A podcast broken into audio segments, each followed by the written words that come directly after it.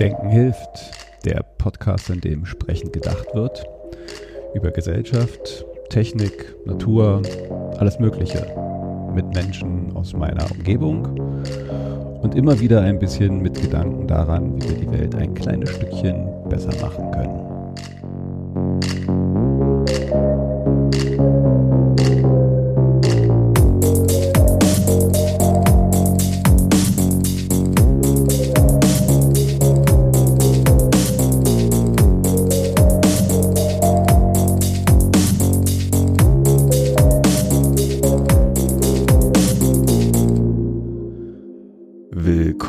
Zu Denken hilft, die erste äh, Folge im Jahre 2022. Äh, diesmal äh, wieder zu zweit, wie es eigentlich üblich ist. Heute wieder ein alter Gast. Also wir haben ja schon fast eine kleine äh, Historie. Äh, der Dr. Udo Knapp ist heute wieder bei mir. Wir haben vorhin gerade noch mal kurz besprochen, dass wir eigentlich auch, wenn Sie schon zwei oder dreimal, ich weiß jetzt gerade gar nicht, äh, äh Hab ich schon vergessen, ja, ein paar Mal zu Gast waren, dass wir vielleicht noch mal mit einer kleinen äh, Vorstellungsrunde anfangen, weil manche steigen ja vielleicht erst mit dieser Folge ein. Ähm, diese Folge wollte ich mir mit dem Herrn Dr. Knapp das Thema Wohnen, Bauen und äh, artverwandte Themen vornehmen. Es ist ja ein durchaus heißes Thema, also hier in Berlin, wo wir sind, aber äh, grundsätzlich in ganz Deutschland. Und ähm, deswegen, Herr Knapp, vielleicht paar Worte gerne. Äh, es, da gibt es ja jetzt viel zu erzählen. Wenn wir ihr ganzes Leben hier nochmal aufhören, wird es wahrscheinlich der, der ganze Podcast sein. Also deswegen gerne äh, kurz, was Sie meinen, nochmal die äh, Zuhörerinnen und Zuhörer wissen lassen zu wollen. Und gerne vielleicht auch nochmal ein bisschen im Kontext unseres Themas heute, äh, damit wir da mal ein bisschen, äh, ja, schon uns rein ja. bewegen können. Ja, was, ich habe eine lange, also ich bin jetzt 76, habe eine ganze wie soll ich sagen, eine politische Lebensgeschichte vom SDS bis am Schluss ins Innenministerium in Berlin zum Aufbau Ost. Ich komme aus dem Osten. Wir sind 61 nach West, West-Berlin umgezogen. Nicht nach Hannover, also nicht nach West-Berlin, nach Hannover. Umge so. Nach Hannover umgezogen, kurz vor der Mauer. Und dann habe ich in Berlin studiert am Otto-Suhr-Institut und dann habe ich eigentlich immer zu Politik gemacht. Wie gesagt, am Schluss war ich äh, als Abteilungsleiter in der Abteilung Aufbau Ost im Innenministerium bei Herrn de Maizière und ich durfte, was mich sehr gefreut hat, bis 69 arbeiten. Und da der Aufbau Ost, äh, wie vieles vorher, ich war vorher auch mit bei der Bundestagsfraktion der Grünen, bei der ersten, zusammen mit Christian Ströbele, für den gearbeitet und für alle anderen auch. Dann war ich äh, in der, also in, in den neuen Bundesländern. Zuerst in Schwerin beim Aufbau der Regierung, dann äh, Beigeordneter auf Usedom, dann Beigeordneter auf Rügen, und dann äh, Abteilungsleiter im Bildungsministerium in Schwerin, dann im Finanzministerium Abteilungsleiter, habe den für Mecklenburg-Vorpommern den Solidarpakt verhandelt. Äh, und dann war ich bei Stolpe im Auf, also im Aufbau Ost, im Schluss bei de Maizière. Und äh, dann habe ich in der Zeit natürlich auch immer äh, also die Frage, wie man mit den staatlichen Beständen im Osten umgeht, haben wir uns beschäftigt. Wir haben uns mit äh, Wohnungsbau und äh, Nutzung von öffentlichen Gebäuden, Stadtplanung, äh, Wiederaufbau, Umbau etc. befasst. Ich war in, ich war auf Usedom und auf äh, Rügen, wo ich Beigeordneter war, auch für die Bauämter zuständig. Das heißt, ich habe da praktische Verwaltungserfahrung.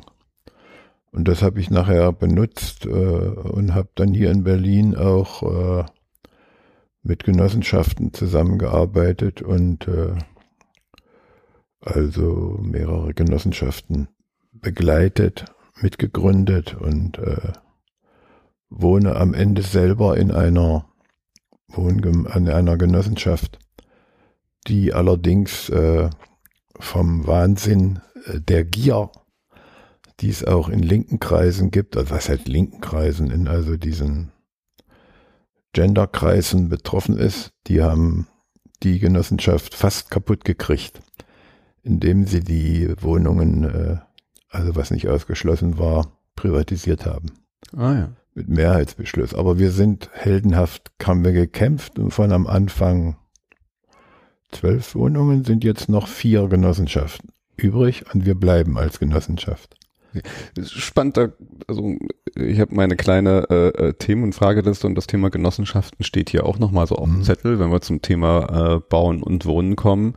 Ähm, vielleicht, ich, dachte ja, äh, weil wir sind ja schon, Sie erzählen von einem Projekt äh, hier in Berlin, wir sind in Berlin. Berlin hat, glaube ich, in diesem ähm, äh, Kontext der, der, der Wohnungsproblematik in Deutschland eine relativ exponierte Rolle, zumindest mein Gefühl her, äh, vielleicht aber auch nur, weil ich hier selber äh, lebe und am, Mhm. am, am ehesten mitbekomme. Also unter einem gewissen Druck äh, stehen ja äh, viele größere Städte oder überhaupt Städte in Deutschland. Nichtsdestotrotz, ähm, weil wir hier in, in Berlin sind, ich ich nehme zumindest in meiner Wahrnehmung, Erinnerung, äh, ist, ist viel der Probleme, die wir hier in Berlin haben, so ein bisschen mitbegründet in der Zeit von äh, der CDU-Regierung, Diebken mit Landowski, es gab den Bauskandal. Ähm, ist das A, vielleicht irgendwie überhaupt eine richtige Wahrnehmung, dass da ein Ausgangspunkt unserer Problematik liegt und B, vielleicht, wenn das so ist, können wir da vielleicht nochmal so ein bisschen so reingucken, was, was ist da eigentlich damals passiert und was hat das für Probleme hier ausgelöst? Oder bin ich da jetzt schon von vornherein auf einem Holzpfad? Äh, Ja, also äh, ein bisschen ist es ein Holzpfad, weil äh, das wäre zu bequem, das der CDU in die Schuhe zu schieben. Schade, das wäre so schön. Nee, davon kann nicht die Rede sein. Aber der Hinweis auf Berlin und die historische Tradition des Wohnungsbaus ist ganz gut, ja, weil also da muss man ein bisschen in die Historie gehen. Äh, nach dem Ersten Weltkrieg, ja, war äh, das Wohnungsproblem ein echtes Wohnungsproblem. Und äh, die äh, es ist tatsächlich in der Weimarer Verfassung ein Paragraph drin, der den heute keiner ins Grundgesetz schreiben würde, wo von einem 255 war das, glaube ich, der, wo von dem Recht auf Wohnen äh, die Rede war. Und das als äh, äh, Anspruch äh, der Bürger äh, festgeschrieben hat. Was es so ähnlich auch in der DDR-Verfassung gab, nicht? Ja, na gut, in der DDR ist es dann staatlicher Wohnungsbau, aber hier war es nicht staatlicher Wohnungsbau, sondern hier war es eben. Ja, das Wichtige ist dabei, dass es in der Zeit äh, eine öffentliche Aufgabe gewesen ist. In Weimar sind von 2022 bis 2033, glaube ich, über 1,2 Millionen Wohnungen gebaut worden.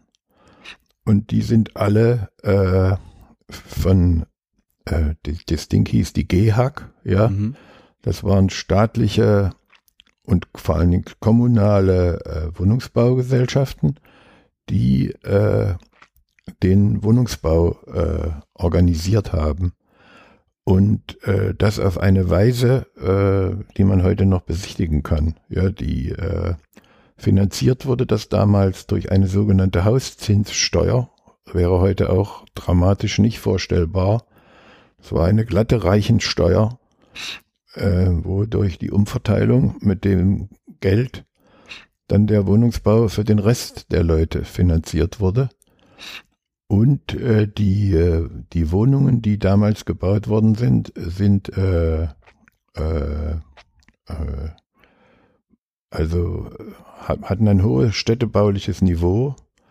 Man braucht ja hier in Berlin nur die Hufeisensiedlung angucken oder nach Zehlendorf fahren, ja, oder auch nach Mariendorf fahren oder auch nach Spandau fahren und da kann man sie besichtigen. Oder man braucht nur an den Innsbrucker Platz fahren, die Sizilienhöfe angucken. Das sind äh, sehr, äh, also für damalige Verhältnisse, äh, menschenfreundliche, Mhm. familienfreundliche, gemischte, vor allen Dingen gemischte äh, Quartiere gewesen mit einer hohen Wohnkultur, hohen Wohnqualität, ja. Äh, da ging es bei den Küchen zum Beispiel darum, den Frauen die Arbeit zu erleichtern. Äh, es waren ganz wesentliche Diskussionen, die darüber geführt worden sind. Und wichtig ist eigentlich, dass die Nazis, ja, dieses Ding äh, zerschlagen haben. Zerschlagen diese äh, die, die kommunalen Gesellschaften zerschlagen und der deutschen Arbeitsfront äh, zugeordnet haben. Mhm. Und da ist dann von 33 bis 45 eine Pause gewesen. Und nach 45, also nach 45 war das Drama ja riesengroß, ja. Also da gibt's dann, äh, also hat's keine Rückkehr zu den, äh, äh, zu den Genossen, also Genoss, waren ja Genossenschaften zum Teil, aber eben zum kommunalen Wohnungsbau gegeben, sondern es hat äh, den, äh, äh, kann man schon, also das erste Wohnungsbauförderungsgesetz, glaube ich, 48, nee, 9, gleich ganz früh, Anfang der 50er Jahre, ja. Da gab es einen Paradigmenwechsel, ja. Und zwar hat die, hat die, äh, also die CDU Adenauer selber hat das Thema sehr wichtig. Die sind immer davon ausgegangen, dass der Wohnungsmangel, man muss sich das ja vorstellen, die Städte waren ja kaputt, ja. Und man musste Wohnungen bauen. Äh, und die sind immer davon ausgegangen, dass das mit einer öffentlichen Aufgabe nicht leistbar ist, sondern wenn, dass es eine vorübergehende öffentliche Stützung geben muss und ansonsten aber die Privatwirtschaft das wiederherstellen muss. Und das ist der Ausgangspunkt aller wohnungsdramatischen Probleme, die wir bis heute haben. Das Setzen auf den privaten Wohnungsbau. Das wurde nur dadurch äh, abgemildert, dass sie die sogenannte Sozialbindung eingeführt haben.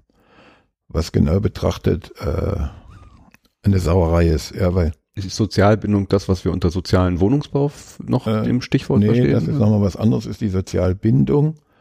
Also die haben eine hohe Förderung, da gibt es ja mehrere Förderwege, ja, die haben eine hohe äh, Förderung gekriegt und mussten dafür äh, ganz unübersichtliche Förderzeiträume, ja, also 15 Jahre eine bestimmte Miete garantieren, äh, nehmen, durften sie nur nehmen haben dafür Zuschüsse zum Bauen gekriegt und anschließend äh, werden diese Wohnungen in äh, den freien Mietmarkt entlassen. Hm. Das heißt, es ist wie eine staatliche Subvention für private Hausbesitzer. Allerdings muss man sagen, dass auf diese Weise es sind auch 1,2 Millionen Wohnungen gewesen. Und äh, die Diskussion also ist immer darum gegangen, äh, also die, die diese, diese Tatsache, ja, äh, zu äh, entweder zu verlängern oder äh, durch andere weitergehende Maßnahmen abzubauen. Es ist aber nie richtig gelungen. Ja, so. Aber vor dem Hintergrund dazu gehört auch noch, dass äh, dann äh, dennoch der, der, sagen wir mal, der öffentliche Wohnungsbau, also der Sozialwohnungsbau, nach dem Sie gefragt haben, äh, eine große Rolle gespielt hat bis 82, bis zum Neue Heimatskandal, ja, sowas. Hm. Und äh, die Neue Heimat war eigentlich eine, ja, mehrere hunderttausend Wohnungen gebaut, ja, aber äh, die ist an äh, wegen Korruption, Geldschiebereien und weiß der Teufel alles was, äh, haben die äh, das Ding äh, in die Pleite geritten. Und das ist eigentlich, natürlich muss man das den neuen Heimatmanagern äh, vorwerfen, kriminell, aber wichtiger ist eigentlich, dass vor dem Hintergrund, den ich beschrieben habe, ja, äh, die Politik nie bereit gewesen ist, äh, die notwendige Kontrolle, die da ja möglich gewesen wäre, immer auch tatsächlich wahrzunehmen. Und die Reaktion, also dann ist die neue Heimat zusammengebrochen und die Reaktion darauf war, dass man gesagt hat, äh, äh, also da sieht man es ja, äh, staatliche Wirtschaft führt nur zu Chaos und ist nicht lösbar. Wir müssen jetzt äh, auf den Markt setzen. Und da gab es eine wunderbare Debatte äh, im Bundestag. Da war ein, ein, also ein für mich wirklich beispielhafter Sozialdemokrat, der hieß Konradi, Peter Konradi, ein Stuttgarter Architekt, hochgebildet, ja. Und der hat das äh, scharf kritisiert, ja, und hat gesagt, ihr jetzt äh, äh, vernichtet ihr die Chance dass, und ihr schafft die Wohnungsprobleme, die wir heute haben, ja. Und hat er schon vorher gesagt. Ja, ja. klar, klar, die, das, diese Rede, die ist unglaublich gut. Und dann, also da fängt das Problem eigentlich an, ja. Das heißt, dass man, man hat zwar weiter äh, mit der Sozialbindung gearbeitet, also mit der Wohnungs, aber das Problem war, dass eben von den 80er Jahren an äh, jedes Jahr Tausende, am Ende Hunderttausende Wohnungen aus der Sozialbindung entlassen worden sind und dass dadurch eben ein privater Wohnungsmarkt, äh, der öffentlich nicht mehr beeinflussbar war, entstanden ist. Und das wichtige, der wichtige Begriff dabei ist die Gemeinnützigkeit. Ja, also in England zum Beispiel, also nehmen wir erstmal Frankreich und auch Österreich, ja, da ist die Regel so, dass es einmal gemein, gemeinnützig ist immer gemeinnützig. Das heißt, man kriegte da, die haben dort Wohnungen gebaut, ja, die wurden gebaut, finanziert, refinanziert und blieben im öffentlichen Besitz und waren dem Markt faktisch entzogen. Die wurden äh, wie äh, wurden natürlich müssen sie auch finanziert werden, refinanziert werden, aber die sind wie ein öffentlicher Kapitalstock von Wohnungen. In Wien gibt's das bis heute, in Frankreich gibt's das bis heute, in England gab's das, bis Frau Thatcher kam und die hat äh, dasselbe gemacht, was dann die Deutschen nachgemacht haben. Und da sind wir dann auch in Berlin, ja also nicht in Berlin und in Bayern, ja.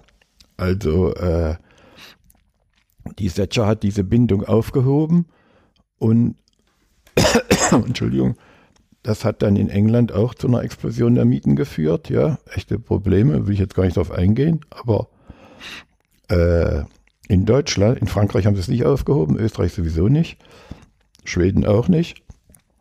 Die finanzieren ihren Wohnungsbau sowieso noch anders, aber äh, hier in Deutschland äh, äh, hat das äh, äh, wie ein, was weiß ich, wie besoffen die gewesen sind. Aber das waren die Sozis, die das und die CDU, die das. In Bayern hat Herr Söder glaube ich, 82, 83, nee, irgendwann so Anfang. Äh, Söder, 82. Nee, nee, nee, der Söder war Finanzminister, ja, als er Finanzminister. Ich weiß die, das Jahr nicht mehr, ich könnte mal nachgucken, weiß ich nicht mehr. Ja, okay, ich, ich kann das ja versuchen, nochmal nach äh, zu recherchieren und nochmal ja, zu verlinken. Förderprogramme. Ne, ich dachte jetzt gerade nur unser äh, jetzt bekannter Markus Söder 82. Äh, nee, nee, das geht nicht. Aber da, jedenfalls hat der äh, den, den größten Bestand in Bayern verkauft. Ja. Und dann durfte Berlin natürlich nicht fehlen. Und da hat dann Herr Sarrazin hm. 13.000 oder was weiß ich, wie viele Wohnungen oder noch mehr, also verkauft, ja, sowas.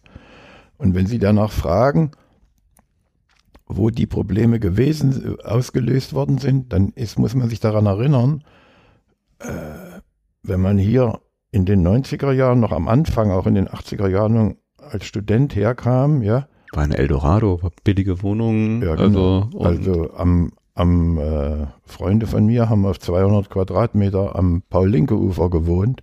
Ne? Für, was war das damals? 200 Mark zu sechst, ja.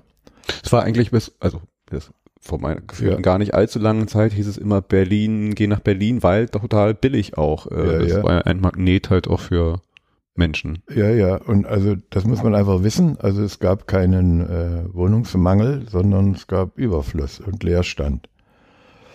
Und es gab natürlich auch, was man für Berlin, also und das war, ist durch Sarrazin, ja, der hat dann die Wohnung verkauft, ja, und das ist eigentlich der eigentliche Wendepunkt, wo die Probleme anfangen. Man darf ja dann noch nicht vergessen, dass Berlin auch äh, natürlich äh, äh, sozialdemokratische Wohnungsbaupolitik war äh, die war gekennzeichnet durch zwei oder durch ein wesentliches Ding, dass sie die, die wollten die durchlüftete, äh, menschenfreundliche Stadt haben. Und die wollten äh, die mobile Stadt auch haben, ja.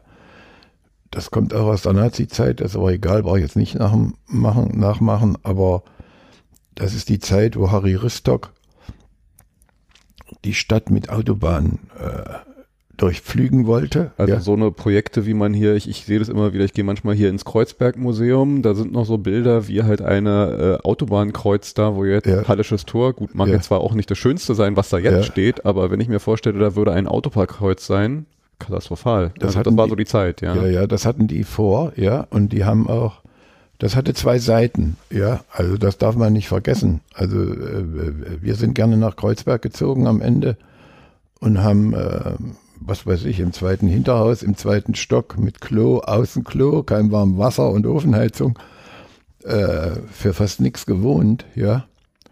Und das war natürlich für äh, moderne Lebensverhältnisse und auch wachsende Industrie und Zuwachs von außen äh, schlecht zumutbar. Ja, so. Und dann haben die, das ist eine gewaltige Leistung, muss man sehen, ja, in wenigen Jahren das Märkische Viertel, das Falkenhagener Feld, Rudow und diese ganzen Siedlungen gebaut, ja, und die Leute umgepflanzt. Bis die Hausbesetzerbewegung kam, das kann man ja vielleicht auch mal sagen. Es prägt ja auch die Stadt, ja. Mhm. Ohne die Hausbesetzer wäre hier ganz Kreuzberg weg, ja. Genau, also das ist wirklich auch so eine Sache. Kreuzberg war, ist zwar jetzt auch äh, kaum bezahlbar, aber war gefühlt in meiner Sache so einer so der, in Anführungszeichen, letzten Bastionen, die wollte so ein bisschen kein, gefallen ist. Wollte keiner hin. Wir hatten immer den Spruch, wenn man unter den Yorkbrücken durch war, war man äh, in einer befreiten Zone. Was auch ein bisschen so war, ja, also weil, äh, ja, was, was, wer erinnert sich denn an Ofenheizung? Also und jetzt, wenn man heute Klima denkt, dann sieht man schon, dass das durchaus auch weitsichtig war. Und man muss sehen, die haben dann auf, also ich habe ja vorhin von der Geschichte erzählt, ja, die haben nicht das gemacht, was sie in den 20er Jahren gemacht haben, da haben sie Stadt gebaut, ja, Quartiere für die Menschen gebaut, ja, mit allem drum und dran, Kindergärten einkaufen, Schule, alles war dabei, ja. Und jetzt haben sie. Was äh, aber auch nicht immer unproblematische Viertel kreiert hat. Also. Nee, das äh, ist jetzt, jetzt, aber das sind die neuen. Ich rede jetzt von den alten. Ja. ja ich rede jetzt wieder von der Hufeisen also, ja, und sowas. Mhm. Dieses Zeug, also das hatte Menschenmaß, ja. Das waren keine Hochhäuser. Mhm. Und es ist doch kein Wunder, dass heute die, äh, die Mittelschichten begeistert in diese Siedlungen drängen. Ja. ja, sowas. Aber dieses andere, was die jetzt gemacht haben, war Siedlungsbau. Ja, das ist dasselbe, was man in Ostberlin gemacht hat. Serieller Wohnungsbau, ja. 13, 15 Stockwerke hoch. Aber man muss sagen, äh, ähm, das Märkische Viertel ist innerhalb von drei Jahren gebaut worden. Mhm. Muss man sich mal überlegen. Also äh, heute völlig undenkbar, so eine Menge Wohnungen in so einer Zeit zu kriegen. Und sie haben dann eben die Arbeiter aus Kreuzberg äh, ins Märkische Viertel gepackt, ja. Und das Problem dabei ist gewesen, dass das einen wichtigen, äh, einen wichtigen äh, Lebenszusammenhang zerstört hat, der gar nicht so sichtbar war. Ja, die gemischte Stadt. Ja, hm. also vorne der in Kreuzberg, ne, vorne der Rechtsanwalt und der Rechtsanwalt und der Unternehmer, dahinter die Fabrik, und dahinter äh, die Mietskasernen, in denen wir dann gewohnt haben, mit Vergnügen, ja. ja. Und äh, gerne eher sowas. Und das waren natürlich keine, dauerhaft keine Lebensverhältnisse, das hätte man sanieren müssen. Haben sie ja später auch gemacht, nach der Hausbesetzerei, ja. Aber äh, erstmal haben sie das Märkische Viertel gebaut. Und jetzt will ich sagen, äh, dass, äh, dass diese Viertel dann umgekippt sind, äh, zu sozialen Brennpunkten geworden sind, ja äh, hat was mit dieser äh, Entmischung zu tun. Diese. Im Grunde ist die Stadt nach Einkommensverhältnissen neu orientiert worden. Ja, ja. Und das hat aber, das ist nur die eine Seite. Die andere Seite ist eben auch ein echter Fortschritt, ja. Muss man auch sehen, die Leute, die heute da wohnen, die wohnen da gerne, ja, auch wenn sie äh, es ist bezahlbar und die wohnen da gerne und die haben da warmes Wasser und die haben Fernheizung. Fernheizung, muss man einmal mal sehen, ja, ist ja auch nicht doof, wenn man heute mal Klimapolitik hm. sieht. Aber es sind eben, oder Niederschönhausen oder was da immer alles ist, der Osten hat es genauso gemacht, ja. Seriellen Wohnungsbau. Äh, da kommen wir vielleicht später nochmal drauf. Auf jeden Fall äh, sind diese Siedlungen entstanden und äh, haben äh, äh eine neue Perspektive von städtischem Wohnen gebracht. Ja, es hat natürlich dann Mobilitätsprobleme gebracht, hat lange gedauert. Es gibt heute, glaube ich, keine U-Bahn. Gibt es eine U-Bahn ins Bergische Viertel? Weiß ich gar nicht. Aber Sie sehen schon daran, ich glaube doch schon, da gibt es irgendwas raus. Aber das ist schon mal typisch äh, für das, wir als Kreuzberger, ja, ja äh, wissen gar nicht, was da abgeht. Ja, also ja, ist für uns eine andere Welt, eine andere Stadt. Weit weg, fast. ja, ja. Und, und dann muss man dazu sehen, so, und wenn man jetzt guckt, äh, dann den Sarrazin-Verkauf, ja, das ist einfach der Verkauf der Wohnungen. Das war der Verzicht auf die, auf die Gestaltung des Wohnens als öffentliche Aufgabe und war mhm. die endgültige Überantwortung des Wohnungsmarkts an die Investoren. Und von da an, ja, ist eigentlich der Gedanke der Gemeinnützigkeit, der vorher noch eine gewisse Rolle gespielt hat, eigentlich letztlich völlig diskreditiert worden. Zumal sie, haben das Geld benutzt, um ihre Haushalte zu sanieren, ja, auch Folgen von Skandalen und sowas alles ab und äh, von falscher Finanzpolitik und sowas abzusichern.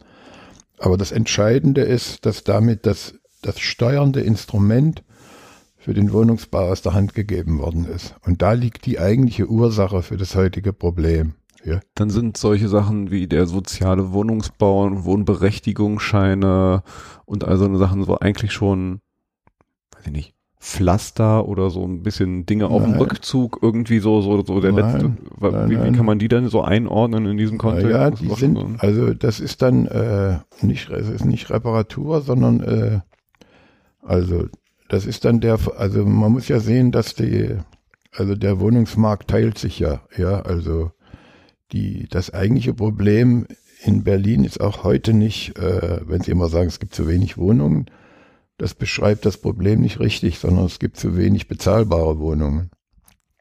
Und weil es den privaten Markt gibt, müssen die äh, Investoren äh, also Wohnungen bauen, mit denen sie Geld verdienen. Mhm.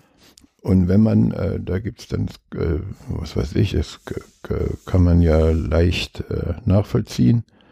Also da gibt es dann die Versuche, da haben sie ja nachgefragt, ja, also da gibt es erstmal die soziale Abfederung, das ist das mit dem Wohnberechtigungsschein und dann gibt es das Wohngeld, ja.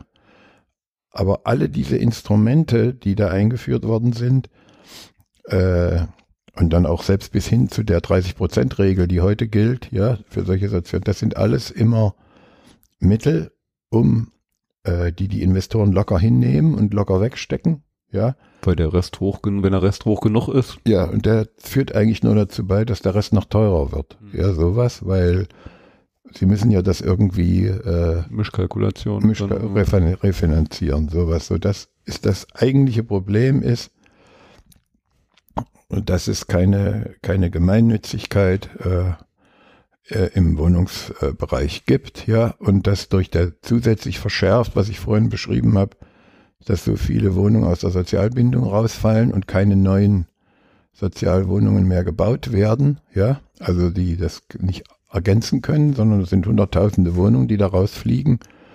Und äh, ist ja logisch, dass jeder Hausbesitzer versucht, äh, das äh, äh, na dann in seinem Sinne. Da jetzt eine Markt zu machen. Ja, und dann gibt's halt äh, alle diese Instrumente. Jetzt kann man nochmal gucken auf die, das, das neue, die neuesten Instrumente, die es dann gab, die die äh, schon bei sowas wie Mietdeckel und so. Ja, ja, klar. Also genau, vielleicht einmal genau. Das, äh, also ordnet für mich gerade das nochmal äh, äh, schön neu, weil ich hatte da, glaube ich, einen sehr kurzen Ausschnitt nur auf ja. die Problematik, weil äh, ja, für, für mich fängt es an einer anderen Stelle an. Das war ganz gut. Und jetzt die, die Instrumente, die jetzt in den letzten Jahren so ein bisschen aufgekommen ist, gerade in Berlin, die sich da hier an vielen Versuchen äh, der Mietdeckel, was haben wir, Vorkaufsrecht, ist das so eine Thematik, die da halt auch noch Ja, das so? ist halt immer der Versuch, ja. Vielleicht können wir das nochmal kurz erläutern, was jetzt hier dieser Mietendeckel ist. Den hatten wir auch in unterschiedlichen Ausprägungen. Es gibt ja. einmal das Also die Mietpreisbremse, die auf, auf, auf Bundesebene ja. und dann den Mietendeckel, den Berlin ausprobiert ja. hat. Vielleicht ordnen, erklären wir die nochmal ganz kurz und also ordnen die ein. Äh. Die Mietpreisbremse insgesamt ist der Versuch vom Bund äh, beschlossen, ist der Versuch, den Anstieg der äh, Mieten äh, zu deckeln. Die Regelungen im Einzelnen zu erklären, das wäre ja. hier viel zu kompliziert. Ja aber äh, funktioniert eben nur eingeschränkt. Ja, weil äh,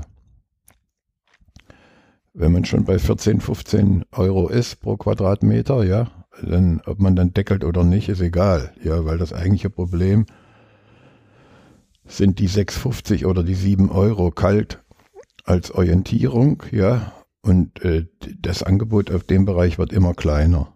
Sowas. Und es gibt ein reales äh, es gibt kein reales Wohnungsmengenproblem, sondern es gibt ein Problem für bezahlbaren Wohnraum. Das ist das eigentliche Problem. Und da haben die hier in Berlin, also muss man sagen, finde ich eigentlich, äh, war das eine gute Idee, äh, den Mietdeckel einzuführen und auch die, das Vorkaufsrecht.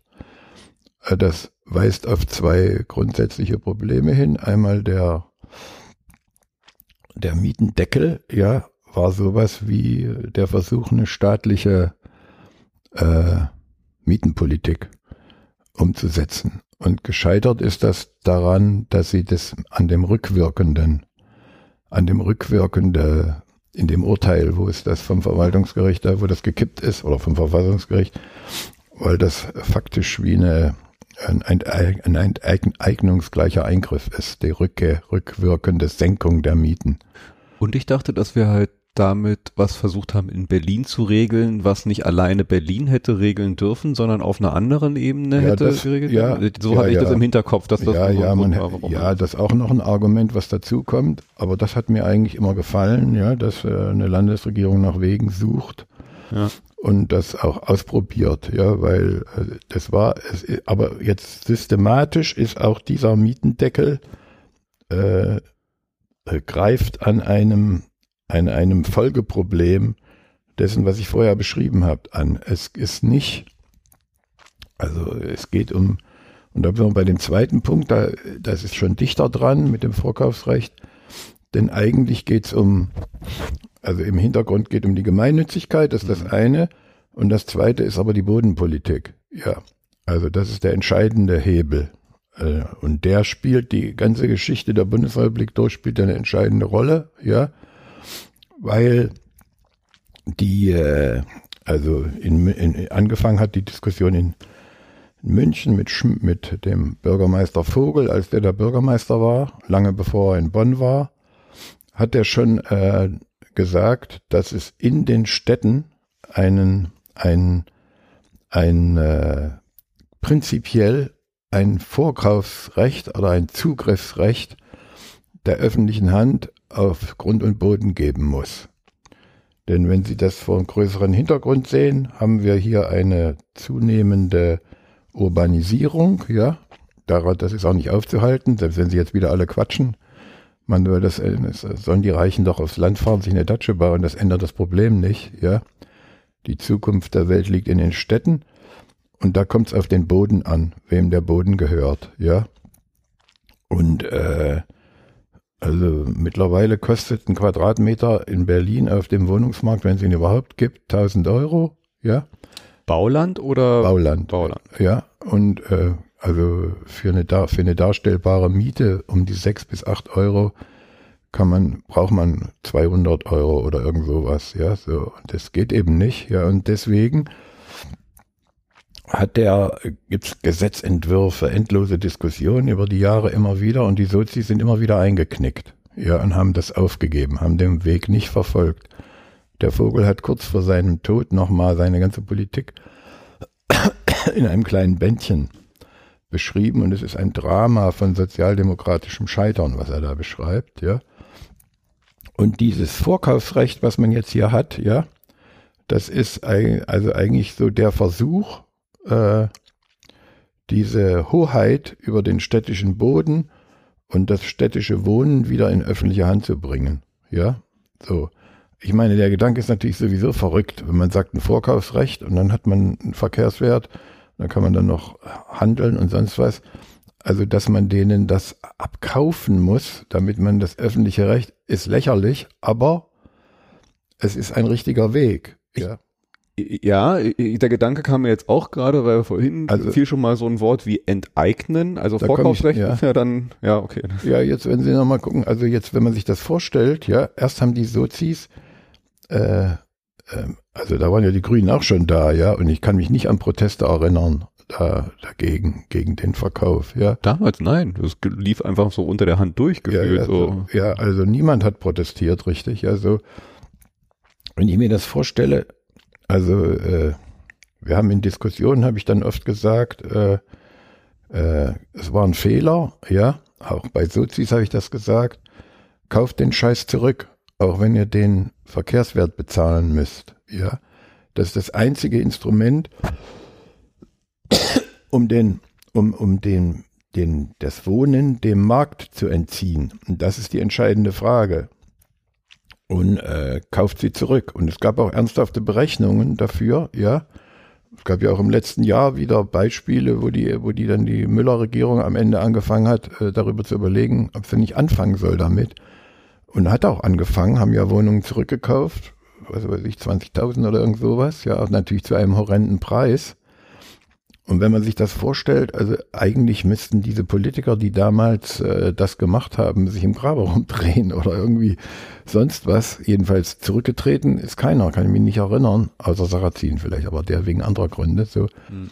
Aber äh, äh, dieses, dieses, dieses Ignorieren eines des öffentlichen Interesses an Wohnungsbau, was wir ganz am Anfang hatten, was in Weimarer Republik da war, was auch am Anfang der Bundesrepublik da war, das ist in diesem Vorkaufsrecht, äh, wird es wieder hochgeholt. Warum wird dann nicht dieser eine Schritt weitergegangen? Also wir hatten etwas in einer Verfassung drin und also ich bin da jetzt eher durch Zufall nochmal drauf gestoßen, Sie haben es jetzt gesagt, aber es wird ja nirgendswo so richtig ernsthaft mal darüber geredet, können wir sowas nicht wieder in eine Verfassung reinbringen. Dieses Recht auf Wohnen nee. schwebt dann mal so kurz als ein Buzzword nee. durch die Gegend, aber so eine Richt es gibt keine ernsthafte Debatte darüber. Nee, auch in dem neuen Koalitionsvertrag findet sich dazu nichts. Warum eigentlich nicht? Also warum wagt sich da keiner ran? Also ist das halt so die, die Angst vom Neoliberalismus, vom Kapitalismus? Was ist da das Problem? Also das ist schwierig zu beantworten, weil äh, weil äh, da müssen wir dann vielleicht mal darauf eingehen, was die jetzt vorhaben. Ja, also ja. Äh, warum, warum die das so machen, weiß ich nicht, weil die das, das ist, äh, man müsste sich, man müsste sich mit den, also in Anführungsstrichen, mit den Mittelschichten, mit den wohlhabenderen Mittelschichten und den Reichen anlegen. Hm. Ja, und man müsste, also man muss ja, man müsste Mittel und Wege wie die Hauszinssteuer ist ein gutes Beispiel dafür, äh, müsste Mittel und Wege finden durch Umverteilung, ja, die Mittel, die dafür erforderlich sind, äh, wieder zu beschaffen. Und das heißt, man müsste schon äh, das, das grundsätzliche Rechtsgefüge, ja, in diesen Fragen neu aufstellen. Da ist man dann bei Wohnen, bei Mobilität wird später genau dieselbe Diskussion kommen. Aber äh, dass sich da keiner rantraut, ja, das ist einfach ein großer Mangel an Politik.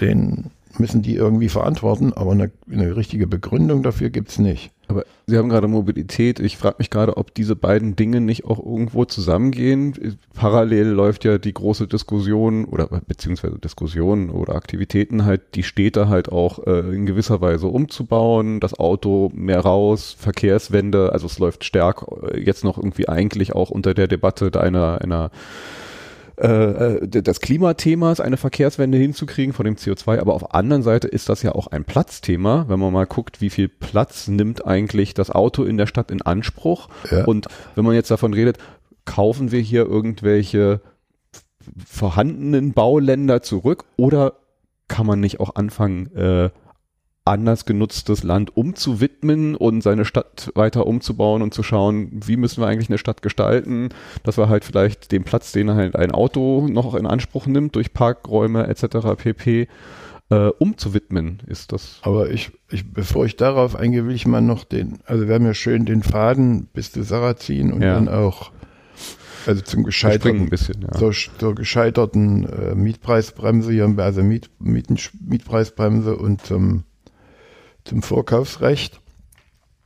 Und dann müssen wir natürlich jetzt gucken, äh, äh, wie es weitergeht. Ja, wie kann man das Problem lösen? Dann haben wir schon einen Punkt genannt, das war die Bodenpolitik. Mhm. Also ganz grundsätzlich wäre es wichtig, dass man ins Grundgesetz eben dieses Recht auf Wohnen als einen Anspruch der Bürger wieder aufnimmt. Wilde Debatte. Müsste man machen, macht aber keiner. Und das nächste ist die Bodenpolitik. Ja, auch die Bodenpolitik kommt im neuen Koalitionsvertrag nicht vor. Also äh, haben sie nicht äh, auf dem Schirm. Schlimm genug. Aber das ist die Bodenpolitik, das muss man machen. Und das Vorkaufsrecht äh, kann man, äh, wenn man will, auch ohne das äh, Grundgesetzänderung, genau wie den Mietendeckel, natürlich auf Bundesebene regeln.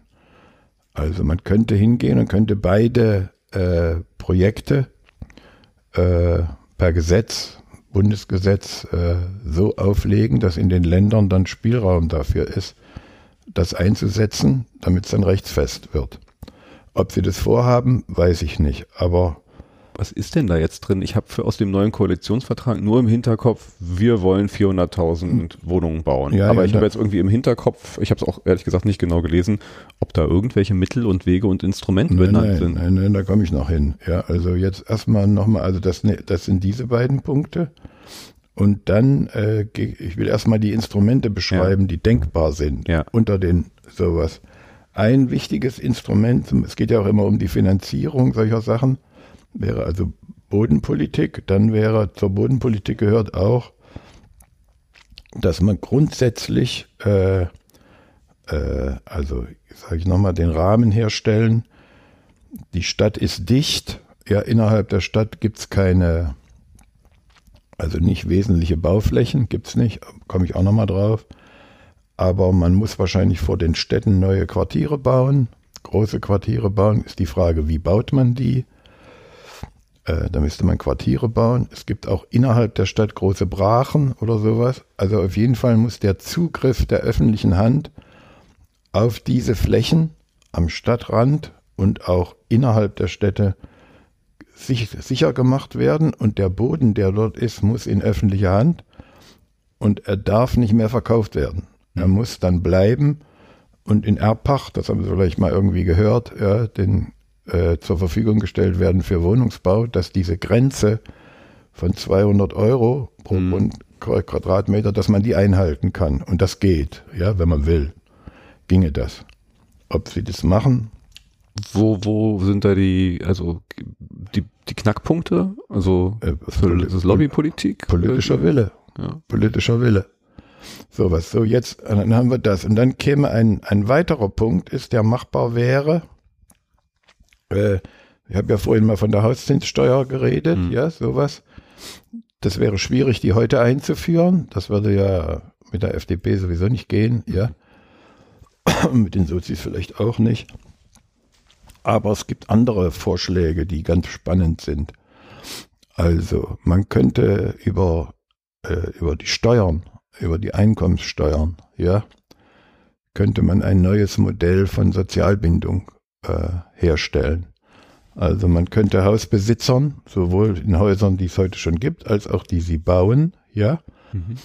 äh, Privat also privat. privat bauen, Investoren, die bauen, den könnte man äh, dadurch, dass man ihnen die Steuern, die Einkommenssteuern, das Miete ist ja Einkommen, die Einkommenssteuern äh, für diese Wohnungen senkt, im Gegenzug gegen äh, feste Mieten. Aha. Das heißt, man würde, äh, das kann man für den Neubau machen, man sagt dann eben nicht 15 Jahre, sondern dauerhaft.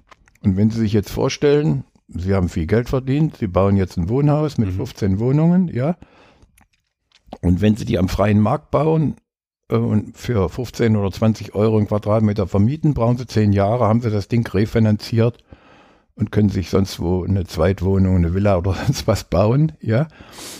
Und das ändert man jetzt im, im Gedanken nach, indem man sagt, Junge, du hast einen Kapitalstock, den du dir gebaut hast, den lassen wir dir. Aber wenn du nur 6,50 nimmst oder nur 8 Euro nimmst, ja, dann zahlst du die nächsten 100 Jahre eben keine, also eine reduzierte Einkommensteuer darauf. Was ein echter Vorteil wäre, aber es wäre ein gemeinsamer Vorteil. Und es würde also ich strecke auch so ein bisschen meine Gewinnmöglichkeiten. Ich kann ja. nicht in einer kurzen Zeit so viel gewinnen, aber ich habe dafür einen langen, beständigen, kleineren, Sicher. sichereren ja. Gewinn, sicheren, den ich auch noch vererben könnte. Ja, genau. Also sowas. Ja, dieser Gedanke, der ist gerade in der Diskussion. Ja, ist aber politisch auch längst nicht aufgenommen. Ja, und das könnte man sowohl für den Neubau als auch für den äh, Wohnungsbau, also auch für den alten Altbestand machen. Also wenn Sie jetzt hier so ein Haus haben, ja. müssen das sanieren. Hier Kreuzberger ja. haben so ein Haus, müssen das sanieren, dann brauchen sie drei Millionen, ja, und dann nehmen sie die auf und dann sollen sie die für 6,50 vermieten, geht gar nicht, ja. Die brauchen da 15, 18 Euro, um das äh, zu machen. Und dann kriegen sie das eben über die Steuer subventioniert, dass sie auf 10 Euro runterkommen. Mhm. Und dann haben sie aber für die nächsten 100 Jahre, und das muss man sich, muss man lernen, ja, dass eben die, das Wohnen und Häuser, ja, grundsätzlich äh, nicht wie ein Auto, ja, nach fünf Jahren abgeschrieben wird für ein neues, sondern dass es ein langfristiger, den Kapitalstock stärkender, stabiler, äh, gesellschaftlicher Wert und Eigentum ist. Und das muss man, äh, wenn man das hat, ja, also dann ist das, äh, macht es ja Sinn, da zu investieren. Dann kann man meinetwegen auch mit Investoren kooperieren. Aber die haben da gar kein Interesse dran. Ich frage mich gerade halt irgendwie, mir schwirrt die ganze Zeit eine Frage im Kopf. Das klingt für mich als, also stelle ich mir das jetzt vor, als Mensch, der sich vielleicht ein, zwei, drei Wohnungen, wenn überhaupt mal leisten kann. Ich kann es nicht, aber äh, nehmen wir mal an, das ja. ist ja noch irgendwie eine andere Sache als eine deutsche Wohn- und andere am Aktienmarkt tätige ja. äh, Konzerne die ja dann auch anderen Dingen verpflichtet sind. Also ich könnte da sagen, so tolle Sache über die nächsten 40 Jahre, ich vererbe das noch an meine Kinder, aber ein Konzern, der guckt auf den Kapitalmarkt und denkt in Quartalsberichten. Na klar. Äh, also so eine Argumentation würde ja da wahrscheinlich nie verfangen. Also nee. in dem Moment, wo man halt mehr Wohnungen in den Händen von Konzernen am Kapitalmarkt ja. hat, wird schwierig wahrscheinlich, oder? Naja, dann muss man eben, also das ist jetzt der Punkt, ja. Also da muss man äh, Mittel finden. Also da muss man den, also man muss das Wohnen diesen Investoren wieder aus der Hand nehmen. Dann sind wir doch wieder bei sowas wie Deutsche Wohnen enteignen. Na, da komme ich jetzt nochmal dazu. Man, also das, was ich jetzt gerade beschrieben habe, ist ja, äh, äh, das, das äh, ist jetzt ein Beispiel, aber das ist nur ein strukturelles Beispiel. Also weil ich äh, also äh, auch Heimstaden oder solche Leute, die auf kurzfristigen Gewinn sind, ja, die sind ja nicht doof, ja. Heimstaden ist? Ist das der Norweger, der hier so ah, viele, ah, ja. der so viele Wohnungen gekauft ja. hat, dieser Norweger da so. So. Selbst wenn sie mit denen reden, ja, dann haben die natürlich ein, also die haben ein Interesse daran, dass sich äh, ihre Anteilseigner, ja, dass die eine dauerhaft sichere Einnahme haben. Hm. Das ist dann eben nicht ein dauernd steigender Profit, sondern das ist ein Anteilsschein, mit dem sie vererben können und den, äh, so könnte man die strukturell, ja, wenn man sie dazu zwingen würde, in eine solche Richtung auf, im Bereich Wohnen auf diese Superrendite zu verzichten, dann könnte man durchaus ein größeres Segment des Wohnungsmarktes bei denen belassen. Allerdings müsste man sie zwingen, ja, äh, die, die, äh, oder zwingen oder anreizen oder kaufen, kann man auch sagen, dass sie äh, durch natürlich öffentliche Hand, Steuerverzicht, ist ja eigentlich dummes Zeug, ja, hm. äh, aber wäre eine Möglichkeit, äh, sie daran zu bringen. Ob das je passiert, weiß kein Mensch. Entscheidend ist, und dann kommen wir zu den Enteignungen, entscheidend ist, und das ist in der, dann kommt dann ein Schritt dahinter, Entscheidend ist, dass die, äh, äh, also dass das Enteignen, ja, das Argument stimmt ja erstmal, dass dadurch keine neuen Wohnungen geschaffen werden. Das stimmt, ja. Mhm. Aber das ist nicht das Wichtige dabei.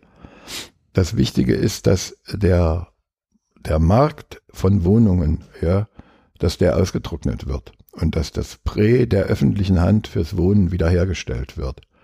Dass das Geschäftsmodell Geld, also Rendite auf Wohnen verdienen, das muss ausgetrocknet werden. Das muss nicht abgeschafft werden, mhm. das geht auch gar nicht, aber äh, es muss ausgetrocknet werden. Und der Vorrang des öffentlichen Interesses, des Wohnen, äh, äh, muss wiederhergestellt werden. So. Und dann können wir jetzt mal kommen zu der, was die Koalition jetzt vorhat, ja. Frau Geier mit diesen 400.000 Wohnungen. Äh, und dann auch noch, kann man noch mal zu Berlin was sagen. Die will ja wie viel bauen? Glaube ich 20.000, irgend sowas. Jedenfalls auch zehntausende Wohnungen in jedes Jahr bauen, ja. Sowohl das eine als auch das andere sind völliger Quatsch, ja, weil es nicht geht. Es geht einfach nicht. Also kann ich ja mal bei Berlin anfangen, ja. Also äh, ähm, bei den bei der Zuständigkeitsregelung, die wir hier in Berlin haben, nur das ist so ein ganz einfaches Problem, ja, dass sie, dass die Bezirke zuständig sind für äh, Bebauungspläne und Baurecht und so ein Scheiß, ja. Also egal, was die Giffey sagt. Die kann sagen, was sie will, ja, solange sie das Problem nicht anfasst, ja. Die hat zwar jetzt schon das Recht, dass sie äh, einzelne Projekte an sich ziehen können, ist aber ein irrer Aufwand mit viel öffentlichem Ärger verknüpft, ja, sowas. Aber das wäre zum Beispiel eine Maßnahme, die sofort eine gesamtstädtische Planung in Berlin ermöglichen würde, wenn die gesamte Zuständigkeit für den Wohnungsbau aus den Bezirken zum Senat ginge und beim Senat äh, hm. entsprechend äh, organisiert würde. Das ist das eine. Das ne, ist der Stuhl kaputt? Egal. Weiß nicht, er hat knackt ein bisschen. Ja. So, und das zweite Problem ist, ist diese Behauptung mit dem Wohnen, mit dem Wohnen, Wohnen, was wollen sie machen? Bündnis fürs Wohnen, ja, und beziehen sich dann auf Hamburg, ja. Hm. Da muss man halt auch genauer hingucken. Das hat zwar dazu geführt, dass in Hamburg mehr Wohnungen gebaut worden sind. Das war das, was Scholz damals noch unter seiner Zeit gemacht ja, hat. Dass da zwar mehr Wohnungen gebaut worden sind, aber äh, keine bezahlbaren Wohnungen. Äh, die hm. Mieten in Hamburg sind extraordinär explodiert. Es gibt zwar auch Randgebiete, wo das nicht so ist, ja, aber dass sie das unter Kontrolle gekriegt haben, damit kann überhaupt keine Rede von sein, hm. ja, sondern also die auch mit diesem Instrument ist es nicht möglich, äh, das tatsächlich entsprechend zu beeinflussen weil nach wie vor gelten auf dem Wohnungsmarkt die Grundstückspreise, die der offene Markt vorschreibt, ja, und wenn der Staat nicht aufhört, seine eigenen Grundstücke zu verkaufen oder sie nicht zurückkauft oder sowas, hat er da überhaupt keinen Einfluss drauf. Dann kann er Wohntische machen, so viel er will, hilft nichts. So, das ist das äh, eine, so dass, also, und dann kommt das, was ich gesagt habe mit den Bezirken und den Stadt, und dann ist es auch so, dass äh, die, äh, dass man noch einen Schritt weiter gehen muss. Äh, ich bin zwar grundsätzlich dagegen, dass man äh, äh, Rahmenbedingungen, also rechtliche Bedingungen, also im Baurecht zum Beispiel, äh, dass man die lockert, damit das Bauen schneller geht, ja. Solange man die erste Frage nicht geklärt hat, hilft man nur den Investoren, ja, hm. wenn man da Standards runterfährt.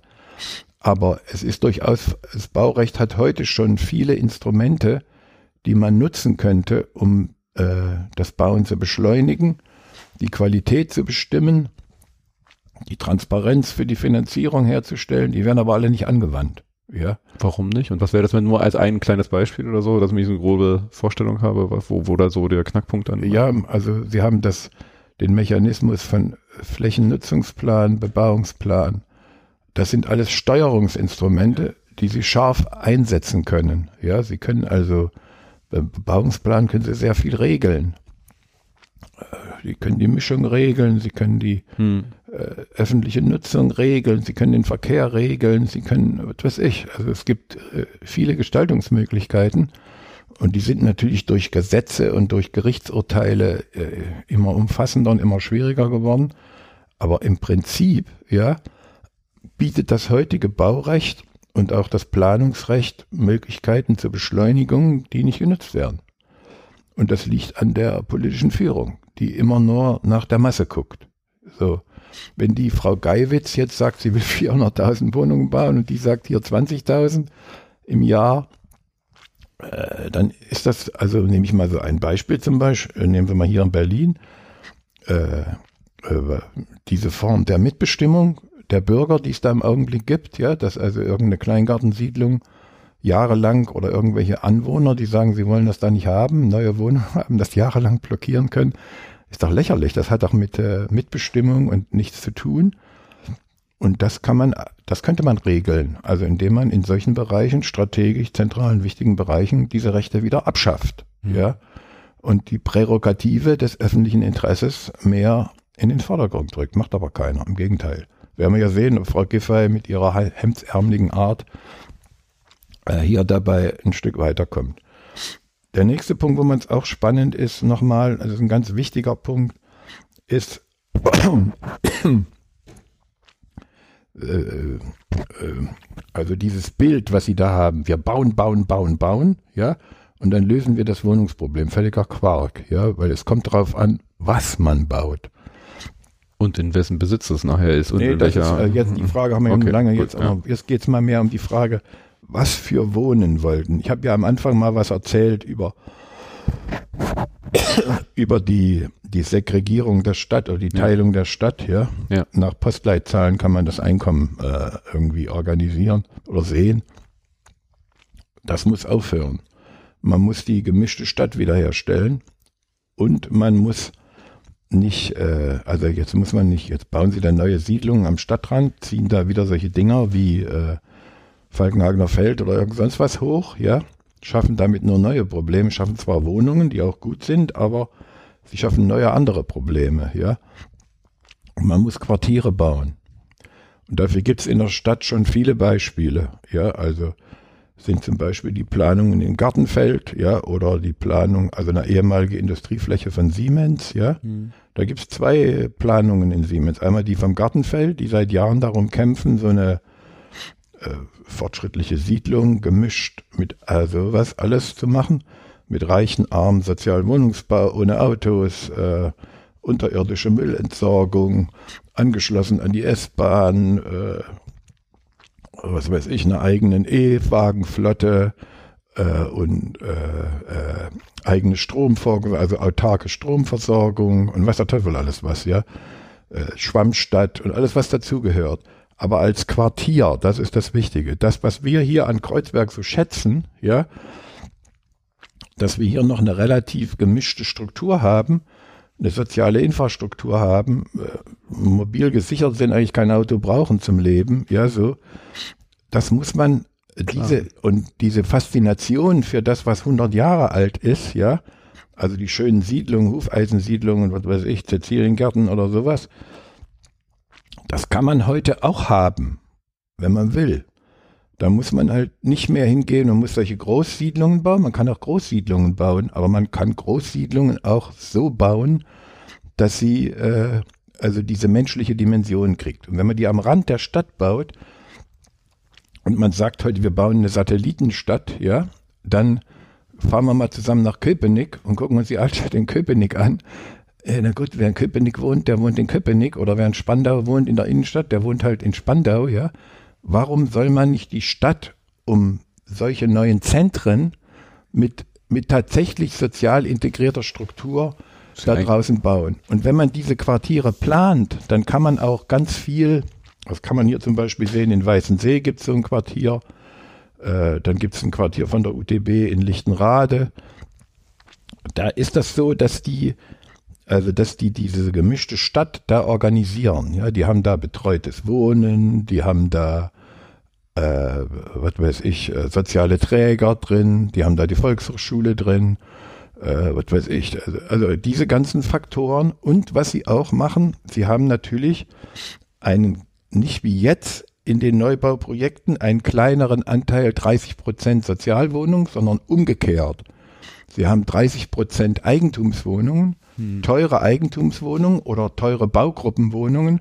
Und diese teuren Baugruppenwohnungen werden zur Querfinanzierung der äh, 650 Wohnungen, ja, benutzt. Das heißt, wenn man, wenn man also solche Quartiere oder solche neue Satelliten baut, dann kann man die so aufstellen, ja, dass tatsächlich eine soziale Infrastruktur, ein soziales Miteinander, äh, ein Arm und Reich nebeneinander und wenn man es dann noch schaffen würde, wenn man es dann noch schaffen würde, und das ist ja heute durchaus vorstellbar, äh, dass man äh, auch die Arbeitsplätze ja dorthin bringt, ja, mhm. indem man entsprechende Anreize zur Ansiedlung von entsprechenden Arbeitsmöglichkeiten dazu denkt, dann sind solche neuen Quartiere durch le lebensfähig, ja, und auch interessant. Kann man in Berlin schon besichtigen, gibt es schon einige solche Modelle, ja. Aber die sind längst nicht offizielle Politik. Und dann, wenn Frau, äh, wenn Frau Geier sagt, sie, äh, Frau Geier, wie heißt die Frau, die neue Ministerin, die ba Bauministerin Gei, Geier? Gallwitz, was? Nee. Nee, Geiwitz, Gallwitz oder Gallwitz ja. heißt sie, glaube ja. ich, ja. Wenn die sagt, sie will serielles Bauen haben, ja, das ist jetzt der neue Hit. Serielles da, da kann Bauen. Ich, ja, da kann ich nur kichern, ja, weil also das ist ja, ne, diese Frau Gallwitz ist aus der DDR, ja, Gott, oh Gott, da kennen wir das ja, da kommt das her. Wir haben das ja hier auch gemacht, vielleicht nicht so konsequent, aber dort ist der Plattenbau, kann man Franziska Linkerhand müssen wir mal lesen, ein wunderbares Buch, ja.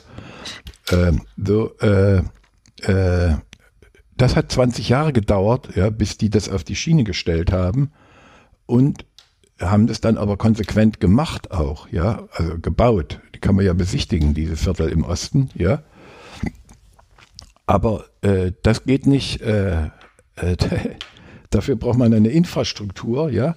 Und vor allen Dingen wäre es auch gar nicht, also ich hätte nichts gegen serielles Bauen, aber man muss es mit diesem Quartiersgedanken verbinden. Mhm. Es macht auch keinen Sinn. Das einfach auch, irgendwo hinzuklatschen. Ja, sowas. Aber natürlich müssen die am Stadtrand sein, denn das muss man auch nochmal sagen. Ja, diese Vorstellung, also es wird in Deutschland viel zu viel in Gegenden gebaut, äh, wo gar keiner ist. Also, was weiß ich, in kleinen Städten äh, irgendwie sowas. Aber da, wo es gebraucht wird, da wird es eben nicht. Also muss man äh, Berlin, Brandenburg zusammendenken, große Satelliten bauen entlang der Achsen, die es schon gibt aber diese Satelliten müssen lebensfähige Zentren sein. Es macht keinen Sinn, solche Siedlungen zu bauen, die nur reine Schlafstädte sind, ja, und die vor allen Dingen eben, äh, weil sie dann äh, von ihrer sozialen Zusammensetzung her nur die äh, Hartz-IV-Leute beherbergen denn dann kann man gleich noch äh, andere Probleme dazu. Das ist nicht ein bisschen was, was auch, äh, ich weiß nicht, ob es Kopenhagen oder in Dänemark, so diese Fünf-Finger-Stadt, die dann halt so, so sehr konsequent irgendwie so, so Achsen raus und entlang dieser mit super ja, Anbindung in den Rest die, der Stadt. Äh, diese Ideen, die gibt's für Berlin schon auch seit 30, 40 Jahren. Ein bisschen runter vielleicht? Ja, die gibt's in Berlin seit 30, 40 Jahren, ja. ja. Immer wieder, aber es hat keinen interessiert. Und jetzt, jetzt ist es so, wenn Sie das angucken, sowohl Frau Gallwitz, ja, also auch, auch Frau Giffey. Also erstens mal müssten die, vielleicht kommt das ja, weiß man nicht. Also jetzt haben sie ja ein Bauministerium, ja, das erste Mal wieder. Und dann hatte sie hier die Frau Giffey und äh, die könnten ja jetzt zusammenwirken. Nicht unser Herr äh, äh, Geisel Schmidt äh, da auch, wofür ist er jetzt für zuständig? Also Florian Schmidt, für die, die es nicht wissen, war hier in Kreuzberg auf jeden Fall ein sehr streitbarer. Der bleibt doch da, wo er ist. Oder geht er weg?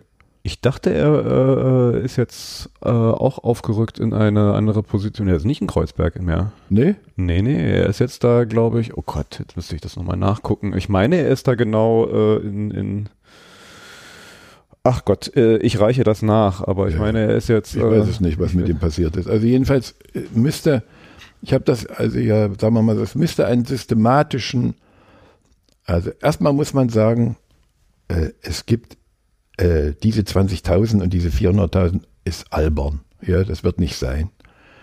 Die werden mit dieser Politik die Mietsteigerungsdrama nicht aufhalten. Hm. Was gebraucht wird, ist dieses, der grundsätzliche Einstieg in eine andere Bodenpolitik, der grundsätzliche äh, Einstieg, äh, Wohnen zum öffentlichen Gut zu machen, der grundsätzliche Einstieg, äh, die, die Gemeinnützigkeit äh, dauerhaft, als dauerhafte Gemeinnützigkeit wiederherzustellen, nach Finanzierungswegen zu suchen, die auch private Eigentümer in dieses Modell einbinden und auf dieser Grundlage dann äh, auch Förderwege und äh, sowas äh, zusammenzufügen, was äh, vielleicht in der Perspektive von 10, 20 Jahren äh, dann Wirkung zeigen könnte. ja, könnte. Natürlich gehört dazu auch ein für diesen Übergangszeitraum ein, äh, äh, ein Mietpreisdeckel, ja, und es gehört auch ein im Bund geregeltes Vorkaufsrecht für die Kommunen. Und dann will ich noch mal was sagen, das ist nicht etwa jetzt was äh, nicht, nicht schon gibt. Sie können mal zum Beispiel nach Ulm gehen, ja, oder nach Münster. Äh, beides CDU-Städte übrigens, ja. Die machen seit über 30 oder 40 Jahren schon eine solche Bodenpolitik. Jedes frei werdende Grundstück geht in den Besitz, kauft die Kommune, ja, und macht alles das, was ich da vorher beschrieben habe. Und die Mieten sowohl in Münster als auch in Ulm liegen zwischen 6,50 und 8 Euro im Durchschnitt. Und das muss man einfach äh, sehen, dass es möglich ist. Und das geht sogar unter dem geltenden heutigen Recht ginge das. Ja, sobald dass diese Politik, diese Ankündigungspolitik bauen, bauen, bauen, bauen, bauen, serielles Bauen, dann habe ich gleich die DDR im Kopf oder irgend sowas, ja. Und äh, das ist alles, äh, ist alles äh, der Versuch, ja, den Leuten Sand in die Augen zu streuen und sich drücken vor der Realität. Tatsache ist, Sie können in Berlin hingehen, gehen Sie nach Gartenfeld, gehen Sie nach Kreuzberg, gucken Sie sich die Planung von der UTB, von dem Hochhaus an. Die mhm. bauen ja, wollen ja so ein Hochhaus bauen da, wo alle diese Prinzip äh, in der in der Vertikale, mhm. was ich für die Quartiere erzählt hat, umgesetzt werden soll. Ja, äh, äh, Sie können nach Gartenfeld gehen, Sie können nach Lichtenrade gehen. Es gibt noch andere Projekte, sowas und äh, die also so, dass da reale Erfahrung da ist, auch äh, was weiß ich, Gesellschaftswissen, um das umzubauen. Aber wenn ich ganz ehrlich bin, äh, glaube ich nicht, dass diese Regierung, die da jetzt ist und auch die Frau Gallwitz, jedenfalls bis jetzt nicht erkennbar, hm. äh, auf dem richtigen Weg sind, um das zu ändern, so dass wir eigentlich uns darauf einstellen müssen, dass die Mietenexplosion, die Vertreibung und alles das nicht aufhört, sondern weitergeht. Ja, vielleicht in dem Kontext dann doch nochmal ganz kurz eine, äh, wir sind wieder in, in, in unsere Makroebene gedacht. Ich äh, stelle mir gerade so ein bisschen die Frage, jetzt gab es mit der letzten Wahl hier in Berlin ja auch dieses Thema Deutsche Wohnen enteignen als Volksentscheid, der erfolgreich ja. war, durchgekommen ja. ist. Es gibt die neue Regierung. Ich meine, Frau Giffey ist da kein Fan von gewesen. Die Grünen standen in gewisser Weise dahinter. Jetzt gibt's das. Ich frage mich jetzt gerade, äh, äh, klingt jetzt irgendwie so, so, wie wird sowas umgesetzt? Also wie, wie stehen die jetzt vor dieser Thematik, dass sie jetzt einen Volksentscheid haben, der das äh, äh entschieden hat? Vor der realpolitischen äh, Situation eine Frau Kiffer, die das nicht will, Konzepte, die da vielleicht auseinander naja. Ich weiß jetzt, also ich frage mich jetzt gerade, was, was ist daraus jetzt zu erwarten? Oder wird das jetzt irgendwie so, plätschert das da, da weg und äh, wird nicht mehr gehört in ein paar. Also die haben jetzt beschlossen, dass sie, äh, also damit haben sie die Koalition zusammengebaut, ja, dass sie einen Prüfauftrag, das macht man immer so, wenn man was auf die lange Bank schieben will, macht man einen Prüfauftrag äh, für den Entwurf eines äh, verfassungsfesten Enteignungsgesetzes. Der soll erarbeitet werden und in einem Jahr soll er vorgelegt werden. Ja, sowas. So, damit ist die Frage, ob sie das äh, umsetzen oder nicht, äh, äh, erstmal vom Tisch. Ja, aber wenn Sie mich fragen, ja, wenn man diese, man brauchte diese Enteignerei nicht, wenn man alle diese Instrumente, die ich vorher angeschrieben habe, wenn man so eine, eine systematische Boden-, Wohn-, äh, Politik, wenn man die äh, auf den Weg brächte, dann brauchte man die Enteignung nicht, ja.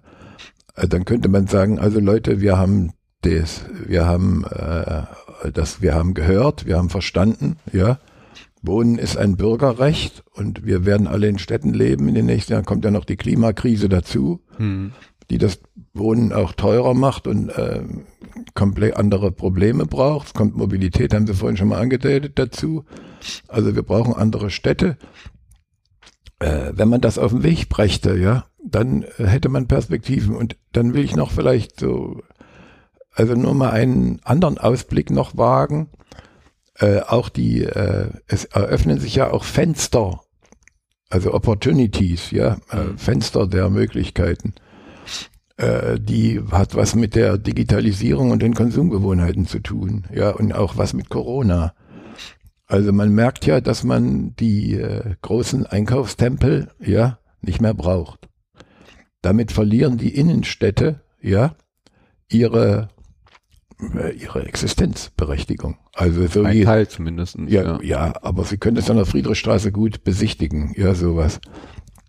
Die ja so, vorher schon tot war, fand ich. Naja, das, das, darüber rede ich ja gerade, aber es ist ja nicht nur das, es ist ja, es sind ja viele solche Kaufhäuser, die zur Verfügung stehen. Mhm. Und das sind, äh, meistens sind die ja jetzt soziale Zentren. So.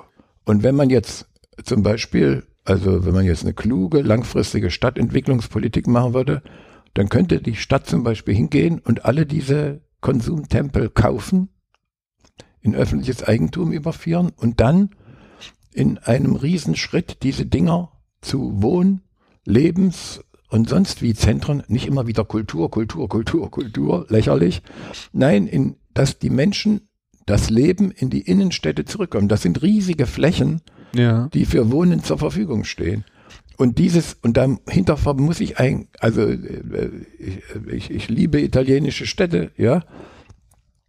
Da muss man einen weiteren Gedanken, habe ich vorher nicht viel zu gesagt, aber man muss den Mut haben, ja, äh, die Städte, diese sozialdemokratische Idee von der grünen, durchlüfteten, sonst wie Stadt, ja, für die Bürger, äh, die muss man nicht in den Papierkorb tun, das kann man mitnehmen, aber eine Stadt ist was Dichtes. Sie lebt von der Enge, ja von der, von der menschenwürdigen Enge äh, und dem Nebeneinander und dem Miteinander. Und diese, diese digitalisierte Konsumkultur, ja, ist eine Riesenchance, ja, dass man das wiederherstellt und nicht jetzt hingeht und wie man dann, jetzt gibt es schon welche, die bauen dann da in solche Dinge Eigentumswohnungen rein, die kosten dann 300.000, 400.000, die Leute sind gar nicht da. Das kann man hier in Kreuzberg auch, hier gibt's ja. Neubauten, die stehen leer, weil die Russen haben die gekauft, da ist nie jemand, ja. Das sind nur Kapitalanlagen, aber da kann man nicht wohnen, ja.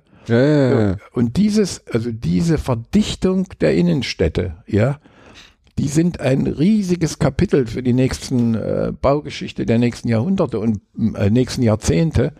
Und da ist äh, Platz. Also ich, ja, wo Sie das sagen, also klar, ich, ich merke das ja auch, äh, also jetzt mal abgesehen von dem, was Sie gerade beschrieben hatten, diese Einkaufstempel, die da obsolet werden mit Online-Shopping und all diesen ja. anderen Geschichten, ist ja das ähnliche mit die Bürobunker braucht man in der Zeit auch nicht. Also wir, ich arbeite in einem Unternehmen, da ist Platz für 500 Leute. Ich ja. befinde mich jetzt seit gefühlten zwei Jahren hier fast im Homeoffice mit absoluten kurzfristigen Ausflügen. Da wird ja auch darüber nachgedacht jetzt schon, wie nutzen wir diese Büroflächen eigentlich neu. Einige Dependancen werden zugemacht. Wir brauchen eigentlich nur noch das, weil eigentlich gefühlt nur noch so 30 Prozent der ja. Belegschaft an einem Punkt irgendwie im Büro sein ja. wird. Man arbeitet noch zusammen, es ist wichtig, wir sind sozial, ja, aber das ist was anderes, als in einer Großfläche 500 Mann Na, an ihren kleinen Mäusecomputerplätzchen zu sitzen, sondern da werden Begegnungsstätten geschaffen, dann, wenn man zusammenkommen muss, der Rest wird zu Hause gearbeitet. Also, wie gesagt, das Stadt neu denken hat nochmal ein ganz neues Kapitel. Wie wollen wir zusammenkommen? Es sind vielleicht die vielen kleinen Cafés, Quartiers, in denen man ein bisschen arbeitet, zusammenkommt man braucht dann nicht mehr das Riesenkaufhaus daneben, weil man den Kram woanders herkriegt. Oder anders, ich würde. Ja, ich, äh, ich glaube auch, wir befinden uns da in einem großen Umbruch, wenn man es richtig angeht ja, und man, denkt. Ja, man muss eben jetzt, also man muss so, also jetzt diese Kaufhäuser, also, also wir haben ja hier so ein Ding da, ich meine jetzt, äh, dieser Typ, der da das, äh, dem Hermannplatz meinen Sie? Den Hermannplatz, ja, sowas. Ja, unsere ganzen wohlmeinenden grünen Freunde sind natürlich alle dagegen. Ich bin da überhaupt nicht dagegen, wenn man hinguckt, was der da macht, ja. Also wenn man da, äh, der, der, das ist so ein typisches Beispiel, wie man, wenn man da zwei, drei Blöcke hätte, wo richtiges Wohnen drin ist, ja, mhm. und daneben dieses äh, auch historisch wiederhergestellte Haus, ja, das würde den, äh, würde dem Sonnenallee, ja, der Parallelgesellschaft Sonnenallee heftig an die Gurgel gehen. Ja, wenn es das da gäbe. Denn die müssten sich ja da äh, auch anpassen. Also jedenfalls, man muss mutig sein und statt äh, äh, neu denken und auch diese frei werdenden Flächen, ja, die durch die digitale Lebensweise jetzt entstehen. Es ist natürlich immer, Menschen würde ich nehmen. ja, äh, weil sie es gerade ansprechen, also ich finde, das geht dann nur zusammen, wenn man halt auch das, was sie vorher, also die durchmischte Stadt, also auch äh, sozial durchmischte Ja. Stadt, wenn dann nachher nämlich am Ende nur so die, die, die schönen äh, äh, Hipster, äh, Ja. verdienenden äh, Quartiere entstehen, Ja. haben wir auch wieder ein Problem. Also äh, Naja, aber ich meine, äh, ich, gucken Sie mal, ich will mal hier, das ist ein Freund von mir, ja. Karl Schlögel, ein Professor, der ist jetzt auch schon in Rente, ja, hier.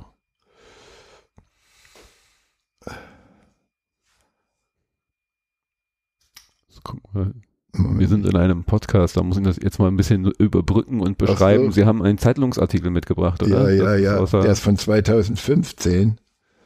Ah. Wo ist das hier? Hier. Hier, die Zerstörung der öffentlichen Räume, sei es durch terroristische Anschläge oder totale Kommerzialisierung und Privatisierung, ist eine wirkliche Gefahr. Wir brauchen diesen Raum aber, um die Gleichzeitigkeit der Ungleichzeitigkeit, die in der Stadt aufeinander trifft, auszuhalten, um die Radik Konflikte zwischen radikal verschiedenen Erfahrungswelten auszutragen. Die Stadt ist immer noch der wichtigste Ort der gesellschaftlichen Selbstverständigung und Selbsterziehung. Und dieses Bild von Stadt, ja, wenn man über Wohnen redet, muss man über dieses Bild von Stadt reden, ja, und muss diese, die Innenstädte, ja, und auch die neuen Satelliten, die gebaut werden, ja, und auch das bezahlbare Wohnen in einen solchen Gesamtzusammenhang denken, ja, der eine Perspektive schafft. Und ich sehe überhaupt nicht ein, das konnten die nach dem Ersten Weltkrieg, konnten die das, ja. Äh, wir haben auch nach dem Zweiten Weltkrieg, auch wenn mit der Sozialbindung und der äh, Gemeinnützigkeit bis 80, ja doch auch Städte geschaffen, die, zum, die eine ziemliche Wohnqualität haben. Warum sollen wir das in der nächsten Etappe nicht auch hinkriegen? Und da muss man weg von dieser, von dieser, äh, dieser, äh, dieser populistischen Werbung um Zustimmung und sagen, Masse, Masse, Masse, Masse. 20.000, 400.000 äh, serielles Bauen und dann wird alles besser. Quatsch ist das, ja.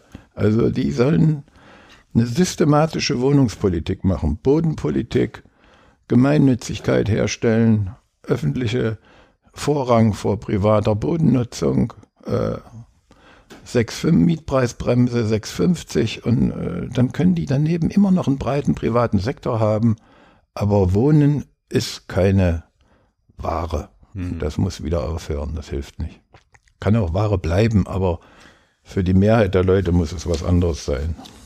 Ich finde, das ist eigentlich ein ganz guter äh, Abriss und eigentlich auch Abschluss. Ich gucke gerade nochmal hier auf meine äh, Fragen, aber wir sind wirklich durch, durch viele der Punkte äh, durch und haben sie gestriffen.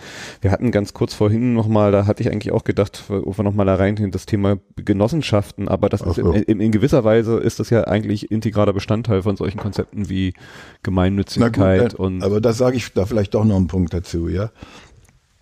Also äh, die Bereitschaft in der Bevölkerung, ja, sich, äh, sich also dem diesem dieser genossenschaftlichen Idee ja zu öffnen, ist riesig. ja.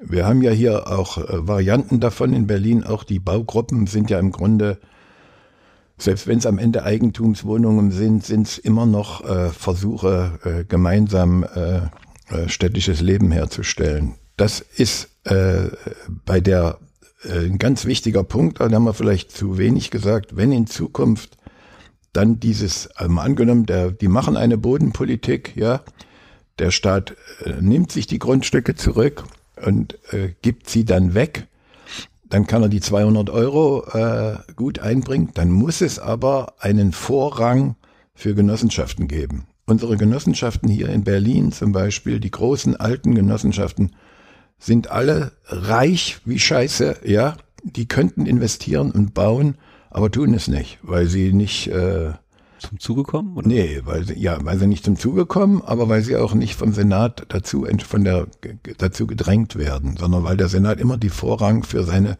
kommunal, für seine Wohnungsbaugesellschaften hat. Und diese kommunalen Wohnungsbaugesellschaften, wie zum Beispiel die Gewobag, sind an der Kippe zu neuen Heimatproblemen. Ja, die sind zu groß, die werden nicht kon kontrolliert, die werden nach, äh, nach äh, äh, wirtschaftlichen Gesichtspunkten geführt, ja. Hm. Ist doch absurd, dass man, also selbst wenn es möglich ist, dass sie jetzt zum Neujahr die erste Botschaft der Währungspolitik unter Frau Giffey ist, dass die ganzen kommunal, dass die ganzen staatlichen Wohnungsbaugesellschaften ihre Miete erhöhen.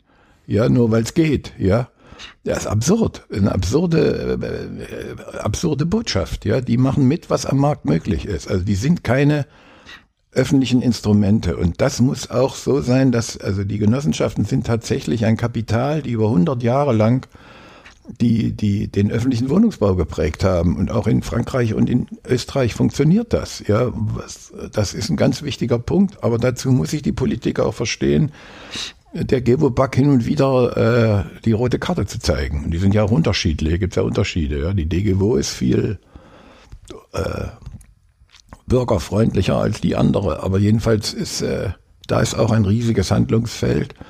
Und Genossenschaften sind eigentlich, wenn sie kleiner sind, ja, und äh, können die das mit den 6,50 oder den 8 Euro, wenn sie solche Quartiere bauen, wenn sie einer Genossenschaft ein solches Quartier geben und sagen, hier, mach ein paar Eigentumswohnungen, mach 650 Wohnungen, mach ein paar frei finanzierte Wohnungen, bau den Kindergarten, äh, mach das mit dem, äh, mach das energieautark, ja, bau mit Holz.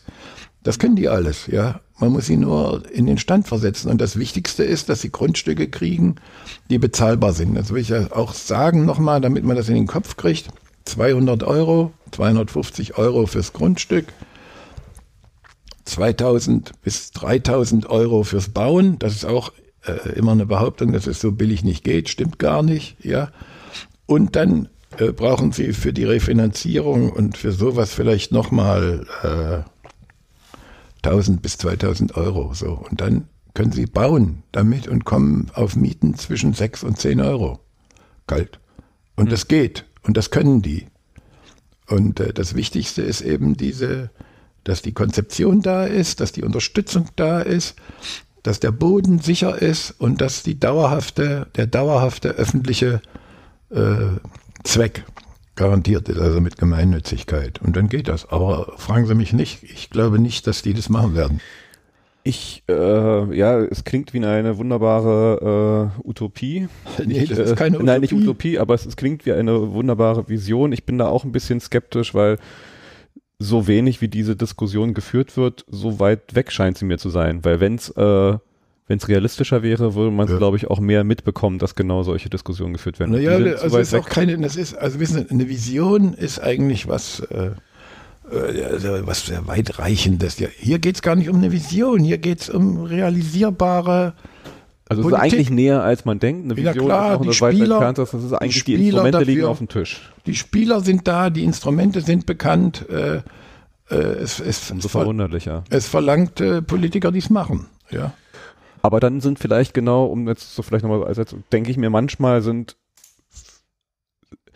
solche äh, aufsehenserregenden und, und so der Druck, sei es jetzt der Druck von der Straße, wenn man jetzt sowas will, wie, wie Deutsche Wohnen enteignen, auch wenn es dann das, das Thema nicht das Richtige ist, vielleicht braucht es mehr solche Sachen, die halt entsprechendes äh, äh, Umdenken und Handeln sagen, so, wir können das vielleicht nicht machen, aber lass uns doch mal, wie Sie gerade gesagt haben, all diese Instrumente auf dem Tisch sinnvoll und richtig ja, anwenden. Ja äh, weil da knallt sonst gleich. Das ja. merken wir ja jetzt gerade. Und bevor jetzt irgendwie wir mit solchen vielleicht nicht den richtigen Sachen, wie populistische Forderungen auf der Straße gerade entstehen, äh, durch die Decke gehen. Lass uns lieber das machen, was sinnvoll ist. Ja, aber jetzt, äh, damit das nicht äh, missverständlich ist, ja, ich habe natürlich für das Enteignen gestimmt und bin dabei auch. Ich bin auch dafür gewesen. Ja, sowas. Und ich bin auch weiter dafür, ja, weil äh, wenn man die da rauslässt, ja, sich das zu überlegen, dann überlegen sie sich auch die Alternativen nicht. Ja, und wenn sie ein Gesetz hinkriegen und diese Wohnungen enteignen, ja, dann ist tatsächlich, dann gehen die auch von selber. Das ist ja wie mit der, mit der Elektroindustrie ja, oder mit der Kraftwerksindustrie. Die quatschen da über die Atomenergie, aber die, die will gar keiner bauen, die will gar keiner mehr Atomkraftwerke bauen. Und wenn die Jungs merken, die Immobilienhaie merken, ja, dass da kein Geld zu verdienen ist, na dann investieren Sie vielleicht in nachhaltige neue Industrien. Sollen Sie ja machen. Habe ich da nichts dagegen. Ja, aber mhm.